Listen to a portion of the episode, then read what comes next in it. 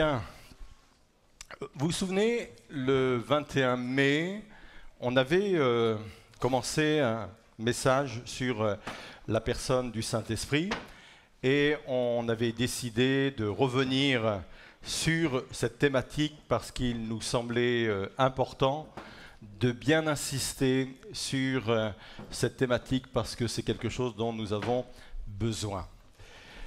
On avait vu, je ne vais pas tout refaire, hein, je vous invite à aller sur YouTube pour revoir euh, ce message. On avait vu que parmi la Trinité, Dieu le Père, Dieu le Fils et Dieu le Saint-Esprit, la personne sans doute qui était la plus incomprise et la plus méconnue, c'était le Saint-Esprit. Je sais que j'emploie le mot Trinité, d'autres emploient le mot triunité. Triunité, s'il vous plaît, je vous le dis franchement, ne venez pas me chercher sur le sujet.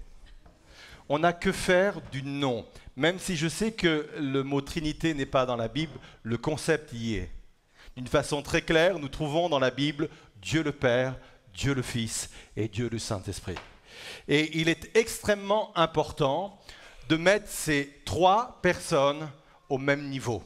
Il est extrêmement important de donner de la considération aux trois personnes de la même manière. Attendez, je vais tester.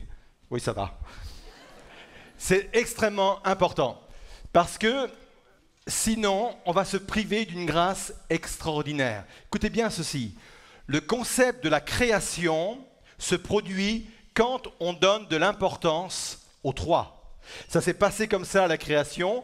Dieu était là, le Père, Dieu le Fils était là, et Dieu le Saint-Esprit était là. Et c'est parce qu'ils étaient là en mouvement qu'il y a eu création. Encore aujourd'hui, pour que dans l'Église il y ait création, que ce soit des vies euh, complètement recréées, des vies nouvelles, que ce soit la création de nouvelles pensées, de, de nouveaux projets, on a besoin au sein de l'Église de mettre comme cela en avant et d'une façon égale Dieu le Père, Dieu le Fils et Dieu le Saint-Esprit. Et c'est pour cela qu'il est important pour nous de pouvoir parler du Saint-Esprit.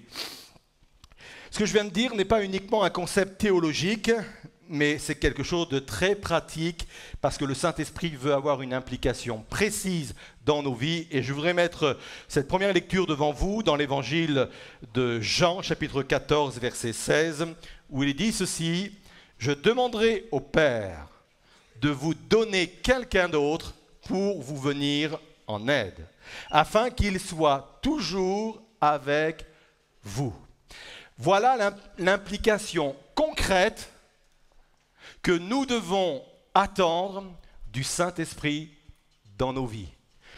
Le mot aide ici, ou le verbe aider, c'est le mot en grec parakletos, qui veut dire j'ai appelé quelqu'un pour qu'il soit à côté de vous.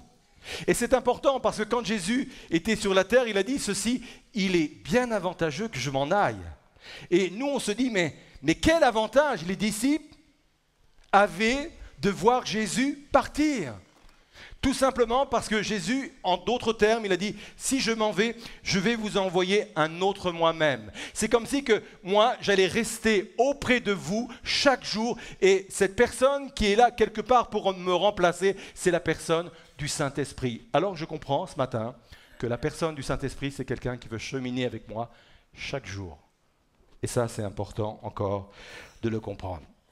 Et la, la partie que nous allons voir, ce matin, c'est que le Saint-Esprit est à nos côtés pour nous communiquer des dons. On va, on va passer le, le reste de cette méditation à développer ce C'est un sujet hautement important pour tous les chrétiens. Bien souvent, on, a notre vie chrétienne, on, a notre marche de croyant en se privant des dons que Dieu a mis à notre C'est comme si que j'étais en train de construire une maison et que je laisse des côtés des, des, outils qui sont faits pour, qui ont été étudiés pour et qui seraient là pour me faciliter la vie. De la même façon, Dieu a mis à ma disposition des dons pour que je puisse vivre convenablement ma foi.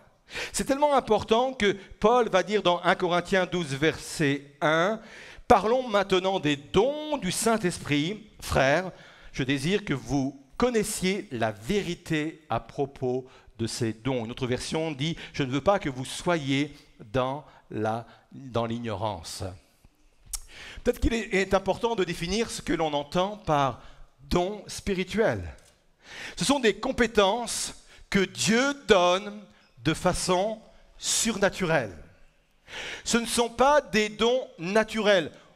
On est tous du verbe naître avec des dons naturels. Ce ne sont pas des compétences acquises. C'est un don que je ne pourrais pas exercer si Dieu ne me l'avait pas communiqué. Il est vraiment surnaturel. Quels sont ces dons que Dieu veut mettre à notre disposition? Dans le Nouveau Testament, on découvre en fin de compte cinq listes de dons. Certaines se trouvent dans le livre de Romains, d'autres dans le livre d'Éphésiens, deux autres listes dans l'épître aux Corinthiens, au début et à la fin, et il y a même une liste dans l'Apocalypse. Et au, au maximum, ce n'est pas exhaustif, au maximum, il y a là une vingtaine de dons. Vous imaginez ça? Une vingtaine de dons que Dieu veut mettre à notre disposition pour que nous puissions vivre pleinement notre foi. Une vingtaine de dons. Je sais que les pentecôtistes n'en reconnaissent que neuf. Alors moi j'aime l'église dans laquelle je suis, nous sommes, parce qu'il y a là dans cette église une diversité de personnes. Certains viennent du pentecôtisme, l'autre des charismatiques, l'autre des baptistes, l'autre des ménonites. Ce ne sont pas des animaux bizarres, ce sont des dénominations avec des aspects théologiques différents et on est tous là ensemble à louer Dieu et à adorer Dieu et on est même capable de se retrouver sur un tronc commun et ça moi ça me rassure. J'aime pas qu'on mette Dieu dans des boîtes et le jour où on met Dieu dans des boîtes, eh bien c'est compliqué parce que Dieu ne se laisse pas apprivoiser comme cela. On est d'accord? Trois sont d'accord. Alors les, les pentecôtistes se, limitent à neuf dons, le don de prophétie, le don de guérison, le don des miracles, ce qui se trouve dans, dans, l'épître aux Corinthiens, je ne vais pas passer là-dessus, mais il y en a d'autres, Romains 12 nous parle du don de l'enseignement. Certains ont reçu le don d'enseigner. Romains parle par exemple euh, du don du leadership.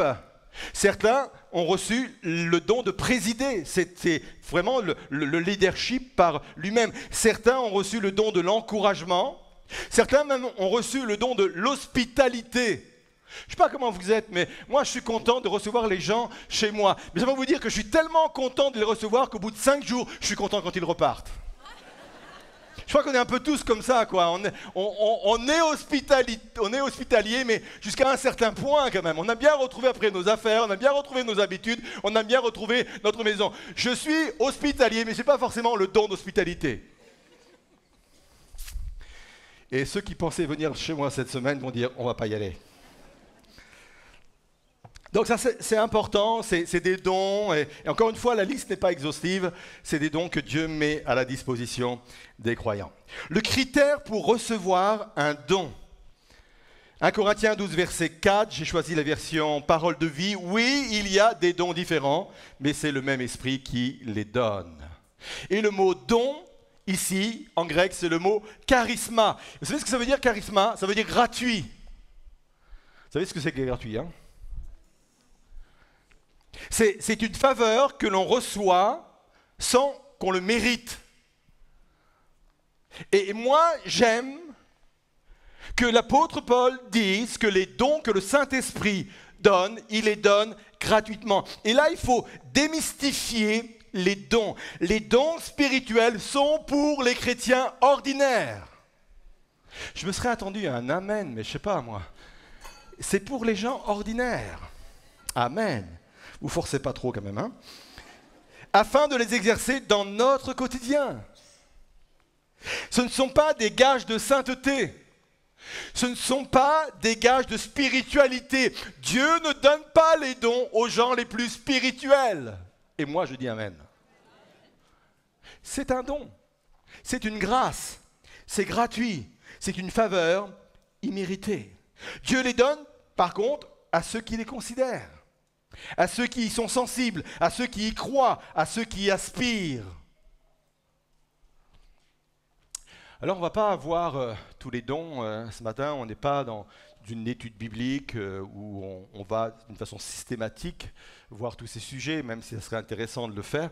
Je voudrais m'arrêter ce matin surtout sur les dons qu'on appelle les dons d'inspiration et de révélation. C'est une catégorie des dons qui sont énumérés. Qu'est-ce qu'on entend par le don d'inspiration ou de révélation? Le dictionnaire Le Robert donne cette définition souffle émanant d'un être surnaturel qui apporterait aux hommes des révélations. C'est ce que croyaient les Grecs. Ils pensaient que l'inspiration venait des muses, et parfois même de certains dieux comme Apollon. C'est la raison pour laquelle ils priaient, ils invoquaient les muses pour qu'elles deviennent leur source d'inspiration. La Bible dit également que l'inspiration vient d'un souffle surnaturel. Job 32, verset 8, j'ai choisi la version Tob, mais en réalité, dans l'homme, c'est le souffle, l'inspiration du puissant qui rend intelligent. Notre muse à nous, c'est Dieu, c'est le Saint-Esprit. Et il est capable de nous donner de l'inspiration et des révélations. L'inspiration se révèle à travers plusieurs dons. Il y a d'abord le, don de sagesse. Le don de sagesse, c'est la, révélation d'une solution à un problème particulier. Ça vous est arrivé, ça m'est arrivé, on était en train de réfléchir et, on ne savait pas comment on allait faire. Et d'un seul coup, il y a quelque chose qui s'éclaire en nous et on dit, voilà, je comprends la solution. Don de sagesse. Parfois, c'est le don de connaissance, c'est la révélation d'une information particulière. C'est le cas dans les actes des apôtres quand euh, euh, Pierre va avoir en face de lui un couple qui s'appelle Ananias et Saphira. Ça vous parle? Je vous explique un peu le contexte. C'est la première église, ils veulent mettre tout en commun, c'était leur vision des choses. Et à un moment donné, il y en a un couple qui dit, nous, on va vendre un terrain, ça part d'un bon sentiment, et on va apporter l'argent pour l'œuvre de Dieu. Pourquoi pas? Et au moment où ils apportent le, produit de la vente à l'homme de Dieu, ils en gardent une partie pour eux. Et ils avaient le droit de le faire. Mais en arrivant devant l'homme de Dieu, ils font croire qu'ils ont tout donné à Dieu. Et Pierre, là, lui, a une parole de connaissance. Où l'esprit est en train de lui dire, ils sont en train de te mentir, ils sont en train de te jouer un tour, ils ne disent pas la vérité. En fin de compte, ils ont gardé une partie pour eux. Ils avaient le droit de le faire, mais pourquoi vouloir se faire passer pour ce qu'ils n'étaient pas? Et Dieu révèle à Pierre que ce sont des menteurs qu'il a devant lui. Ça, c'est une parole de connaissance, entre autres. Il y a le don de prophétie, 1 Corinthiens 14, 3, mais celui qui prophétise aide les autres à grandir dans la foi, les encourage et les réconforte. Et j'ai besoin de comprendre et de croire que Dieu veut que ces dons fassent partie de ma vie et qu'il peut se servir de moi pour parler à quelqu'un. Maintenant, il faut que je fasse une petite parenthèse. Il y a plusieurs années, au fur et à mesure que l'Église a grandi, nous avons, été amenés à mettre de l'ordre dans l'exercice des dons spirituels lors des cultes. Et quand on a pris cette euh, décision, on nous a dit c'est une église qui ne croit plus aux dons spirituels. Certains, d'ailleurs, ont quitté l'église pour aller exercer des dons spirituels ailleurs. J'aimerais dire que la manifestation du Saint-Esprit ne se voit pas uniquement au travers des dons spirituels, et même c'est une minorité pour être vue. La, la révélation des dons spirituels se manifeste par des vies changées et transformées. C'est le fruit pleinement acquis et pleinement attendu d'une manifestation du Saint-Esprit.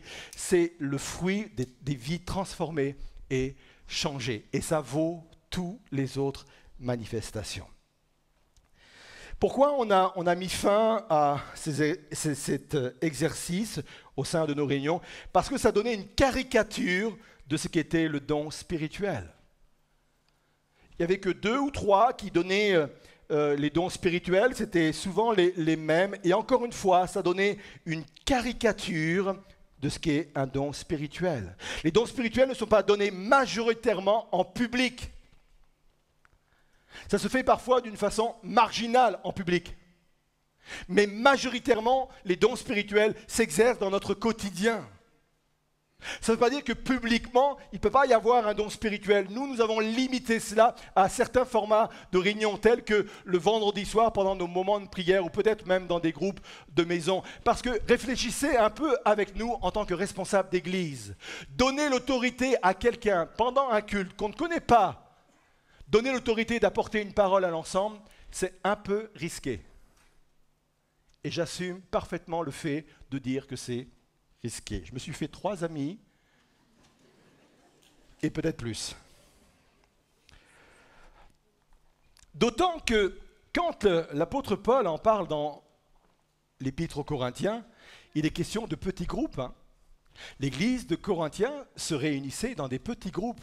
Nous, on a, l'image de l'église telle qu'on la vit aujourd'hui ou telle qu'on la vit depuis des, années, peut-être euh, en France, mais, dans les actes des apôtres, c'était souvent des petits groupes. Ils avaient des endroits où ils se réunissaient tous ensemble, souvent à l'extérieur, etc., ou dans, des synagogues ou dans, des temples après, mais majoritairement, c'était des petits groupes. Et puis, moi, je crois que le don spirituel se manifeste également autour d'une conversation. Je crois qu'on peut même exercer un don spirituel sans le savoir. Je crois même que quand je prêche, j'exerce aussi le don spirituel. Parce que je, je parle de choses peut-être qui révèlent des choses au fond de votre cœur. Et pour venir étayer cela, je voudrais donner les, trois règles concernant les dons spirituels. Trois règles extrêmement importantes qui sont simples et pragmatiques. La première règle est la suivante, les dons d'inspiration sont faillibles. Je le répète. Les dons d'inspiration sont faillibles. Et là, il y a une différence majeure entre ce qui se passait dans l'Ancien Testament et le Nouveau Testament. Les prophéties que nous trouvons dans l'Ancien Testament sont des prophéties infaillibles. C'est pour cela qu'on les a mis dans la Bible. C'est pour cela qu'il pouvait même dire ainsi parle l'Éternel. Parce que quand on dit ainsi parle l'Éternel, c'est parce qu'on est sûr que c'est l'Éternel qui parle. Et c'est la raison pour laquelle que ce type de prophéties, on ne les trouve que dans l'Ancien Testament. Vous êtes là? C'est pour cela, quand on donne une prophétie, par exemple, et qu'on dise mon enfant, et qu'on se met à la place de Dieu, je me dis, oh mon gars, de l'assurance, toi. Je le répète, les dons d'inspiration sont faillibles. C'est pour cela que dans le Nouveau Testament, il nous est demandé de les juger. Pourquoi? Parce qu'il y a trois sources d'inspiration possibles. Ça peut être humain, ça peut être divin, ça peut être malin. Et je pourrais vous donner ces trois exemples dans l'Ancien, dans et dans le Nouveau Testament. La source peut être humaine, peut être divine ou peut être maligne.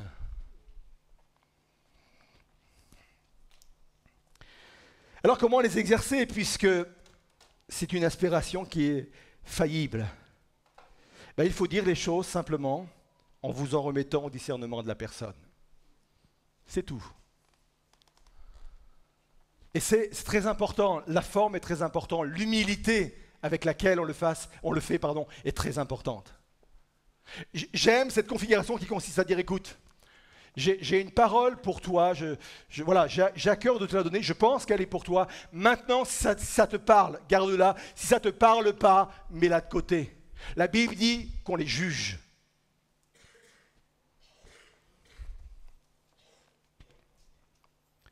Deuxième règle extrêmement importante, et là je vais en faire trembler plus d'un. Une prophétie ne devrait jamais conduire ta vie.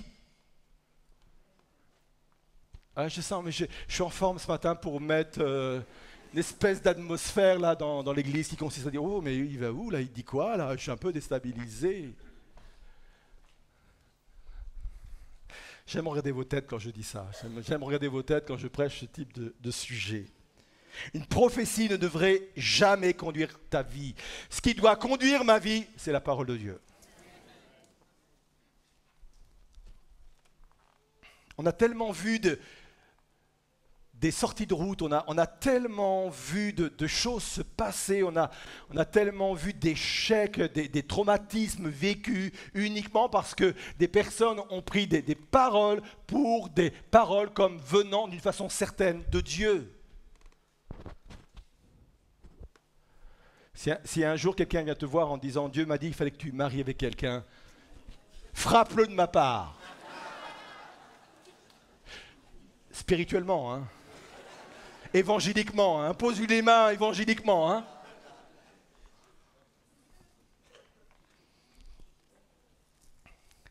Il y a plusieurs exemples dans la parole de Dieu. Il y en a un qui m'interpelle, c'est celui de Paul. À un moment donné, il y a un prophète reconnu. Il est vraiment reconnu, celui-là, c'est Agabus. Et Agabus va aller Paul et il va faire comme c'était parfois le cas, surtout dans l'Ancien Testament, il va prendre la, la ceinture qui appartenait à Paul et il va lier les, les, pieds et les mains et il va lui dire quand tu vas être à Jérusalem, eh bien tu vas être emprisonné et puis lui, il lui prononce des, des temps de, de, souffrance et des temps de, difficiles. Et on est vraiment dans une atmosphère un, peu prophétique là et dans cette atmosphère prophétique, il y en a plusieurs qui veulent intervenir également et qui vont dire à, à Paul, Paul, il ne faut pas que tu ailles à Jérusalem. Et malgré ce que les autres disent, Paul y va. Pourquoi? Parce que ce que les autres disent est en contradiction avec les convictions qu'il a dans son cœur. Lui, il a reçu comme conviction au départ de son ministère qu'à un moment donné, il allait devoir souffrir pour le message de l'Évangile. Il avait compris au début de son ministère qu'il devait rencontrer les grands. C'est pour ça qu'il veut aller à Jérusalem. Il veut, il veut rencontrer les dignitaires de, cette, de cette ville. Et il comprend également que ça va être compliqué et difficile pour lui. Mais il les va. Agabus a dit vrai. Les autres se sont laissés aller à leurs émotions. Et j'aimerais le, redire. Ce n'est pas les prophéties qui doivent conduire ma vie. Et si on avait ce principe-là, on n'aurait pas connu autant parfois de sorties de route ou d'échecs.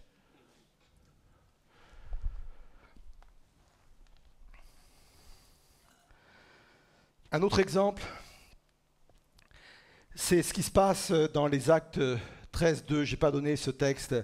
Ils sont, les disciples sont là, et à un moment donné, euh, ils sont en train de jeûner, et puis le Saint-Esprit leur dit Mettez-moi à part Barnabas et Paul pour l'œuvre à laquelle je les ai appelés. Et effectivement, après, euh, Paul et Barnabas partent, et on pourrait dire ils se sont laissés conduire par le Saint-Esprit, par la parole du Saint-Esprit. Ils ont jugé la parole que le Saint-Esprit venait de leur dire parce que la Bible dit qu'ils ne sont pas partis tout de suite. Ils, ont continué à jeûner, ils ont été dans la réflexion. Et moi, je pense que c'est bon de peser. Et, c'est sans aucun doute, la prophétie, là, est venue conforter et appuyer ce qu'il y avait déjà dans le cœur de, Paul et de Barnabas. Et la prophétie, elle doit fonctionner comme cela. La parole de connaissance, ou peut-être les, les paroles d'inspiration, doivent fonctionner comme ça, doivent venir confirmer et appuyer ce qu'il y a dans notre cœur. Troisième règle, il faut démystifier le fonctionnement des dons d'inspiration. Ah, parfois on a assisté à des choses, il faut, faut trembler, il faut avoir la voix ténor, avec tout le gestuel qui va avec, avec toute la tonalité qui va avec. Oui, je me moque. Ça je parlais de caricature un instant. Et quand on met en place des caricatures, on n'ose plus exercer pleinement les dons spirituels tels qu'ils doivent être exercés et on, et on prive une multitude de gens à les exercer. Et moi, je veux que toute l'Église exerce les dons spirituels. Ézéchiel 38, verset 10. On, on, a le fonctionnement, c'est un mécanisme intéressant, on a le fonctionnement. Ainsi parle le Seigneur l'Éternel. En ce jour-là, des pensées s'élèveront dans ton cœur et tu formeras de mauvais desseins. C'est un exemple négatif, tu formeras de mauvais desseins. Mais au travers de cet exemple-là, c'est intéressant parce que Dieu est en train de montrer le mécanisme d'une parole de révélation ou d'inspiration. On l'a dit, ça peut être d'origine humaine, ça peut être malin, ça peut être divin, et c'est le même mécanisme. Alors, en ce jour-là, des pensées s'élèveront dans ton cœur. Je pense que vous avez déjà euh, fait cette expérience alors que vous aviez une décision importante euh, à prendre, ou alors que vous vous retrouviez au milieu d'une conversation difficile avec quelqu'un, vous vous êtes mis à réfléchir et à prier. Soudain, une bonne idée est arrivée. Généralement, on reconnaît quand c'est une idée inspirée par deux choses. La première, il y a quelque chose qui s'éclaire en nous et ça devient comme une évidence. C'est l'Eureka d'Archimède. Ah, mais c'est bien sûr. Ça vous est jamais arrivé? Et puis, comment elle les reconnaît aussi? C'est que l'idée est tellement bonne qu'elle ne peut pas venir de vous.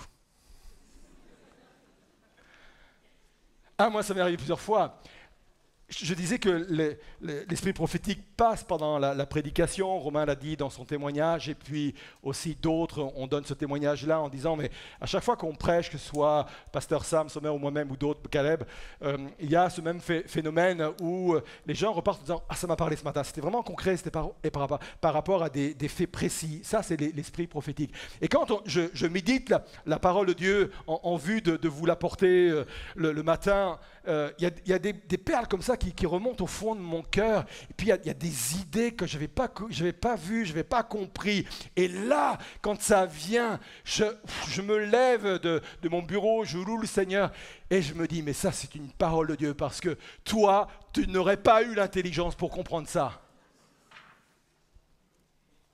Et on est, soyons honnêtes, je ne sais pas ce qui se dit là-bas, mais vous allez me dire là, un reporter.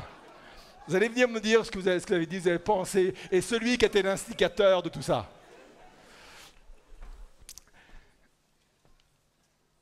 Ça fonctionne comme cela. Arrêtons de, penser qu'il y a quelque chose qui se passe, qui est comme une, espèce d'atmosphère qui se passe, quelque chose qui... non, ça se passe comme ça. Et, et je pense c'est parce qu'on ne connaît pas le fonctionnement qu'on se prive d'être ceux et celles que Dieu veut employer pour parler à quelqu'un. Ça peut se faire dans une conversation, ça peut se faire sans qu'on le sache, ça, peut se faire dans une réunion de travail, ça peut même se faire au travail, même si vous êtes devant des incroyants. Pas la peine de dire, vous savez, Dieu m'a dit quelque chose en ce moment. Si vous faites ça à votre boulot, je pense que vous allez passer de mauvais euh, moments. Mais, mais Dieu est capable de vous donner ça. Et c'est là où je veux vraiment qu'on puisse remettre de l'ordre pour pouvoir vraiment bien expliquer, exprimer ce, ce que sont les dons spirituels. Je termine, et à ça, vous avez le droit de dire Amen. Il était temps, pasteur.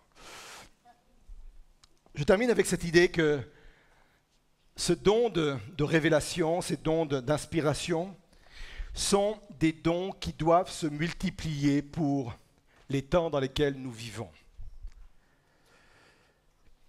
Acte 2, verset 17, vous savez, c'est le moment où il y a cette euh, effusion du Saint-Esprit sur les 120 qui sont réunis dans euh, une même euh, pièce. Et là, Pierre donne l'explication, il fait allusion à, la prophétie de Joël. Et voilà comment André Chouraki, lui, interprète, donne la version de ce moment-là. Et sa, version est intéressante. Il dit ceci, je, je répandrai mon souffle sur toute chair, vos fils et vos filles seront inspirés, vos jeunes verront des visions, vos vieillards rêveront des rêves. C'est bien ceci. Je crois que cette prophétie, elle, elle s'est accomplie dans Acte 2, mais je crois que cette prophétie est également pour les fins, la fin des temps. C'est important pour moi de comprendre que nous vivons une époque où plus que jamais, on aura besoin d'hommes et de femmes inspirés. Le monde devient de plus en plus complexe. Ça va même devenir de plus en plus complexe pour les églises. Il y a des, enjeux sociétaux, il y a même des enjeux sur le plan social il y a plein de décisions extrêmement importantes à prendre. Et vous avez raison de prier pour les dirigeants d'une façon générale. Et je crois que pour ces temps spéciaux, Dieu veut donner une onction spéciale. Dieu veut donner des révélations spéciales. Ce don d'inspiration et ce don de révélation, c'est un don qui va et qui doit s'accentuer pour les temps dans lesquels nous vivons il est dit dans le livre de l'Apocalypse à celui qui vaincra, je lui donnerai la manne cachée.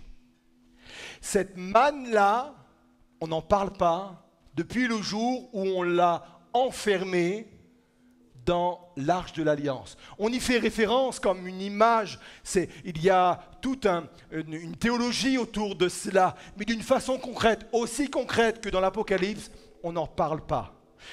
On a mis la, manne dans le coffre avec euh, les dix commandements, euh, avec aussi le, bâton euh, de, je cherche son nom, Aaron, qui avait fleuri, vous vous souvenez de cela? On l'a mis là et on n'en reparle pas. Oui, il est parlé effectivement de, la manne qui est, représentée par la venue de Jésus, etc. Et à la fin, pour la fin des temps, il dit, cette manne qui est cachée, je vais à nouveau vous la révéler à vous. Et la manne nous parle de cette nourriture qui vient du ciel, nous parle de ces inspirations que, dont nous avons de plus en plus besoin. Et moi, je prie pour que cette Église devienne une Église d'inspiration. Je prie pour qu'il y ait au sein de ces, de ces lieux des hommes et des femmes qui plus que jamais, mais d'une façon équilibrée, d'une façon scripturaire, reviennent à la personne du Saint-Esprit pour recevoir et vivre pleinement les dons tels que Dieu nous le demande de l'exercer. Pas d'une façon où la caricature est évidente, mais d'une façon beaucoup plus quotidienne, beaucoup plus simple, avec beaucoup plus d'humilité, mais beaucoup plus biblique. Alors je vous invite à vous lever à votre place. Et pendant que le groupe de louanges va chanter ce chant qui a un rapport avec euh, le Saint-Esprit, on va, on va laisser la, parole de Dieu faire son œuvre dans notre cœur. Et peut-être pour se dire en soi, moi je veux me repositionner par rapport à la personne du Saint-Esprit. Je fais partie des gens qui... Euh, avait mis ça de côté parce que j'étais tellement déstabilisé par ce que j'ai pu voir parfois, parce que j'ai pu entendre. Et mais aujourd'hui, je veux me réapproprier la personne du Saint-Esprit. J'étais aussi de ceux et de celles qui ne, voulaient plus entendre parler des, des charismes, des dons, quels qu'ils soient, et encore une fois, à cause des abus. Je l'ai dit dans le dernier message sur le Saint-Esprit, le plus grand danger de la vie de l'Esprit ou de la personne du Saint-Esprit, c'est le déséquilibre. C'est parce qu'on l'a utilisé avec déséquilibre qu'aujourd'hui des, des, églises et des chrétiens ont fui littéralement l'œuvre et la personne du Saint-Esprit. Et je veux me repositionner par rapport à cela et peut-être être de ceux de celles qui veulent se laisser inspirer, orienter par le Saint-Esprit. Alors on va se joindre au chant. Et on est dans un moment de, de recueillement et on laisse la parole de Dieu faire son œuvre dans nos cœurs.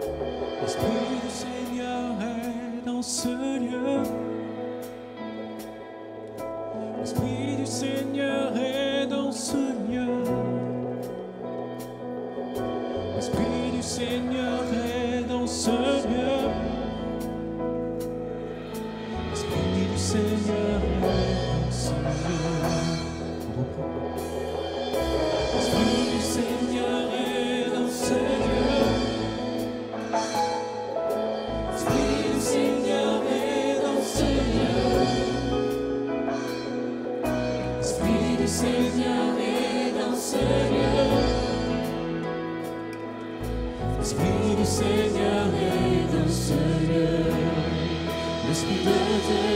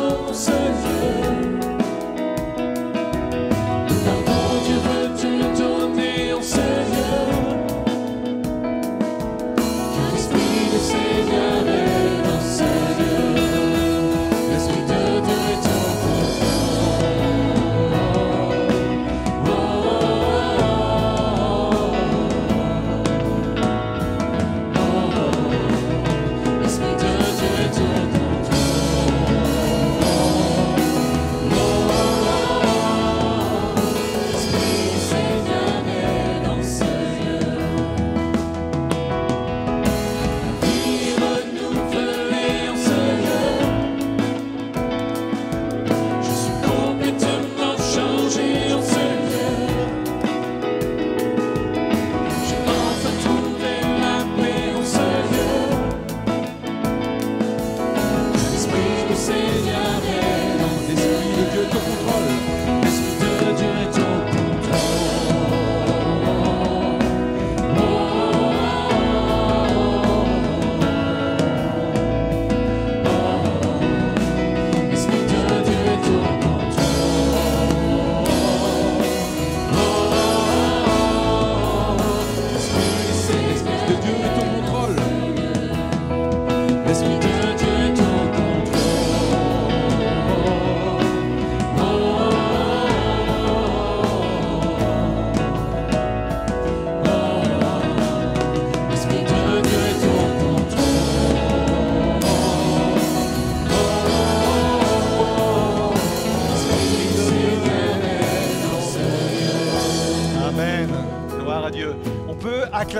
recevoir et accueillir le Saint-Esprit au milieu de nous. Le, jour de la Pentecôte, alors qu'ils étaient 120 réunis dans le même lieu, le Saint-Esprit est descendu sur les personnes. Et la Bible dit qu'il y avait comme des langues de feu qui étaient positionnées sur chaque personne.